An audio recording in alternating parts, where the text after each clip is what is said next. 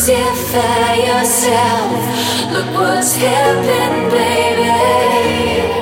Are you still by yourself? Cause I can't reach you lately.